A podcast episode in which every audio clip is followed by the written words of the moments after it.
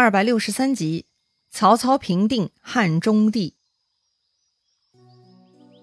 上回咱们说到，曹操毕竟啊军事水平更高一些，进去汉中呢，先头两仗都打胜了，这回啊就打到南郑张鲁的老巢了。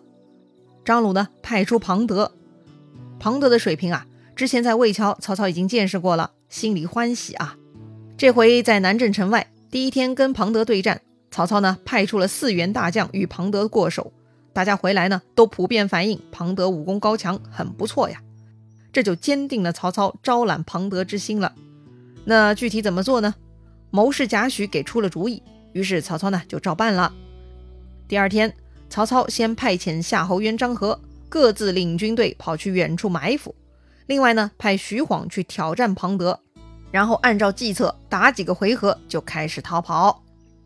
要说庞德呀，跟徐晃交手，看徐晃没几下就跑了，居然他也没有多想，就率军掩杀。然后呢，曹兵啊都全部逃得飞快，让庞德顺利夺下了曹操的营寨。哼，曹操这不是策略性撤离吗？所以呢，他们人跑了，粮草辎重都还留着。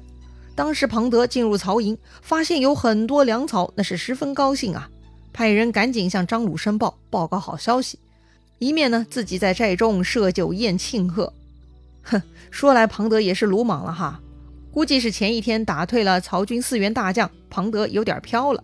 他不知道那些人呐都是过来试探自己，而没有使出全力呢。果然呐，庞德是洋洋得意，喝酒庆贺。吃完以后呢，倒头大睡。没想到当晚二更之后，还没到半夜呢啊，突然寨中三路火起。正中间是徐晃、许褚，左边是张合，右边是夏侯渊，三路军马一起过来劫寨了。当时庞德的酒还没醒呢，都来不及防备呀，只能上马冲杀出包围，逃往南郑了。主帅逃了，汉中军的小兵们也没得话说，也都跟着撒丫子逃跑。而背后曹军三路兵是继续追赶，吓得汉中军跑得更快了，就像散养的动物被赶回棚一样，哈，鸡飞狗跳的。庞德呢，来到城下，大喊开门，然后呢，就带着汉中军以及假扮成汉中军的曹操奸细一起进了城。这个奸细啊，办事很利索。入城之后呢，就去找杨松了，送上礼物和曹操密信。说来奇怪哈，这个人扮作汉中军的样子，他还能夹带什么贵重礼物呢？哎，要说曹操的好东西真是多来去了，有大有小，各种用途啊。曹操让这个奸细带来的礼物呢，是一副护心软甲，是纯黄金打造，十分昂贵。曹操呢，让这个办事的把黄金护心软甲贴肉穿在衣服最里面，这样就不会被其他人发现了。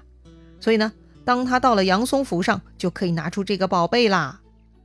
杨松啊，他果然贪财，看到这个礼物是非常高兴。关键嘛，杨松也没啥操守。听说曹丞相看得起自己，杨松就有些飘飘然了。这吃里扒外的先天基因啊，就被激活了。他让使者放心回去，说自己自有好计策处理此事，以回报丞相的赏识。啊，那杨松会怎么使坏呢？杨松啊，当天晚上就去找张鲁了，说庞德今晚大败逃回城内，是因为收了曹操贿赂，故意输掉的。这庞德就是在踢假球啊！张鲁大怒啊，立刻把庞德叫过来一顿责骂，当场下令砍掉这个叛徒。幸亏严普在旁苦苦劝谏，张鲁最后呢才勉强同意饶了庞德性命。但是张鲁有要求，来日再战只能赢不能输，否则就要斩了庞德。庞德觉得自己很委屈啊，很冤枉啊，该怎么解释才能让张鲁相信自己的清白呢？庞德是闷闷不乐地退了下去，满脑子在想。明天一定要打个胜仗，给自己洗白白呀！第二天，曹军过来攻城，庞德是抖擞精神，立刻带兵冲出去迎战了。曹操呢，派许褚对打庞德，然后呢，又是假装败逃，引庞德追赶上来。很快，许褚呢就把庞德引到了指定地点。只听到山坡上有人大喊：“庞立明，何不早降？”庞德一看。那不正是曹操吗？这下庞德兴致高涨，哎，想着如果能抓到曹操，那不是所有问题都解决了？于是呢，庞德不顾一切，飞马上坡，准备去捉曹操。但是正当庞德策马奔腾呢，突然天崩地塌，庞德是连人带马跌入了一个陷坑。还没等庞德反应过来，四周啊一堆钩索就一起搭了上来，一伙人呐麻溜的将庞德给五花大绑了。庞德心想：哎呦喂，这一下完蛋了！自己跟曹操的恩怨呢，从马超那个时候就开始了。这回呀，不死在张鲁手里，就要被曹操杀掉了。正当庞德心灰意冷之际，他已经被众人推到曹操面前了。没想到曹操看到庞德，没有怒目而视。却是态度友好亲切。曹操呢，立刻下马喝退军士，亲自帮庞德松绑。曹操问庞德是否肯投降。哦，这曹操不打算杀自己呀？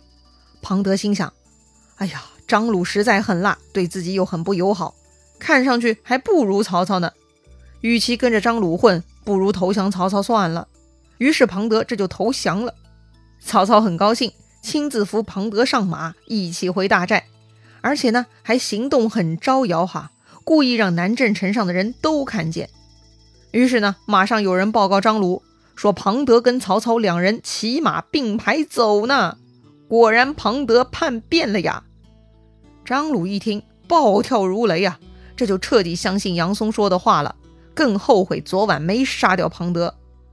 哎呀，这就是因果关系倒挂呀！明明是张鲁不分青红皂白，听信谗言逼走了庞德，却反过来觉得人家就是存心叛变。哎，说到底呢，张鲁待人不真诚，所以他也不相信别人的真心啊。好了，摘掉了庞德，张鲁这边就没有拿得出手的大将了。隔天呢，曹操令人三面竖起云梯，让人扛着大炮爬到云梯上方向城内放炮。哎呦，这个攻击力太猛了，张鲁是完全招架不住了。这就准备逃跑了。弟弟张卫建议临走前放把火把府库烧掉，然后呢从南山奔向巴中。而杨松呢则提议开门投降。张鲁一开始呢犹豫不决，但仔细考虑之后啊，张鲁坚持不烧掉粮仓府库。张鲁说啊，这些钱都是国家所有，不能就这样毁了。说白了，这都是好好的资源，不能因为恩怨立场而毁掉资源，那就太可惜了。所以呢，张鲁决定留下所有的资源，只带上自己家人，趁晚上开南门杀了出去。曹操见张鲁逃了出来，知道张鲁是挺不住了。到了这个时候的曹操呢，在政治上已经非常成熟了，所以呢，他不会赶尽杀绝，反而曹操下令不要追赶张鲁，让他跑。曹操呢，只是带兵进入南郑，查看城中情况。曹操发现张鲁的府库居然都贴上了封条，没有任何毁坏。心中呢，对张鲁的好感度大增。多数逃亡的首领呢，都是能拿的拿走，拿不走的就烧毁。难得张鲁居然如此有大局观哈，这些资源呢，居然都留在这里。于是曹操就派人去巴中劝张鲁投降。张鲁逃到巴中，心中惶恐啊。看曹操派人过来劝降，张鲁呢就动心了，准备投降。但是他弟弟张卫却强烈反对。此刻旁边的杨松啊，自己已经定位是曹操的内应了哈。他派人呢给曹操偷偷送信，说这个张卫啊死硬分子不肯投降，所以杨松劝曹操进兵巴中，说自己呀会当内应的。曹操收到杨松的信啊，既然张鲁不投降，那曹操就带兵杀到巴中了。看曹军打过来了，张鲁呢只能让弟弟去迎敌了。是啊，这老弟不是非要抵抗到底吗？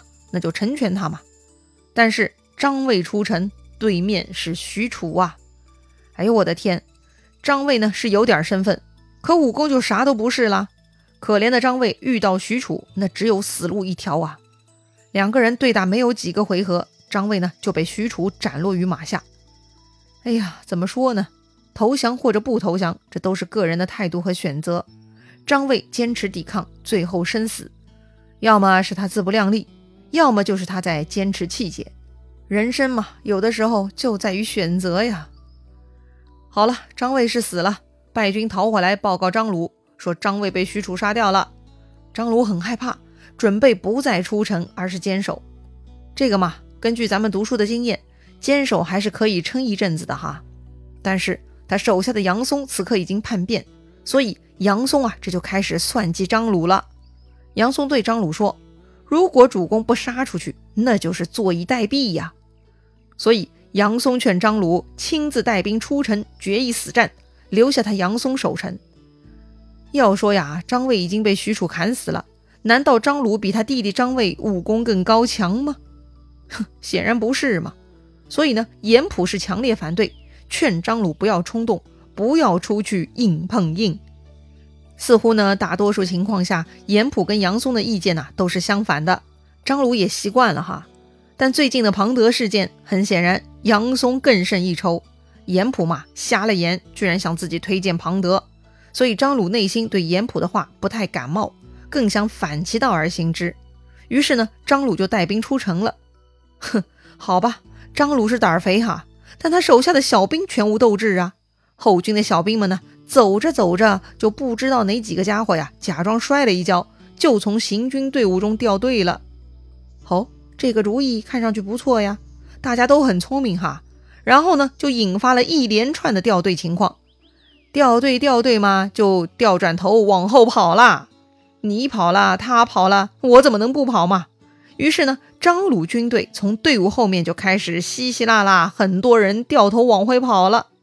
马上有人来报告张鲁，说呀：“主公啊，大事不好啦！后军全部跑光了。”啊，人都跑光了，还咋对战呢？张鲁也不敢向前冲了，赶紧下令撤退。看到张鲁撤退呢，曹军就追了上去。看到曹军追来了呢，张鲁更是疯狂逃跑。但是。这回张鲁悲催了。当他跑到城下，守城的杨松呢，原形毕露，居然不给张鲁开门，让张鲁走投无路。于是张鲁呢就被堵在城门口，被曹操给追到了。曹操亲自向张鲁喊话，让他投降。其实此刻张鲁啊根本没有别的选择。曹操明明是可以派人一箭射死张鲁的，却还继续向他喊话，显然曹操是有意给张鲁活路啊。张鲁嘛也不傻喽。这会儿呢，赶紧就顺着台阶直接下马投降了。曹操念及张鲁前面封闭仓库、保留资源有功，对张鲁还是非常优待的，封他为正南将军。严普这样的忠臣呢，也被封为列侯。另外，曹操传令，汉中各郡分别设置太守、都尉啊，大大赏赐了士卒。至此呢，汉中算是被曹操平定了，收编进入了朝廷的管辖范围了。这么一来，剩下来反对曹操的势力呢，就只剩下孙权、刘备了。那么后面的故事会怎么样呢？下一回咱们接着聊。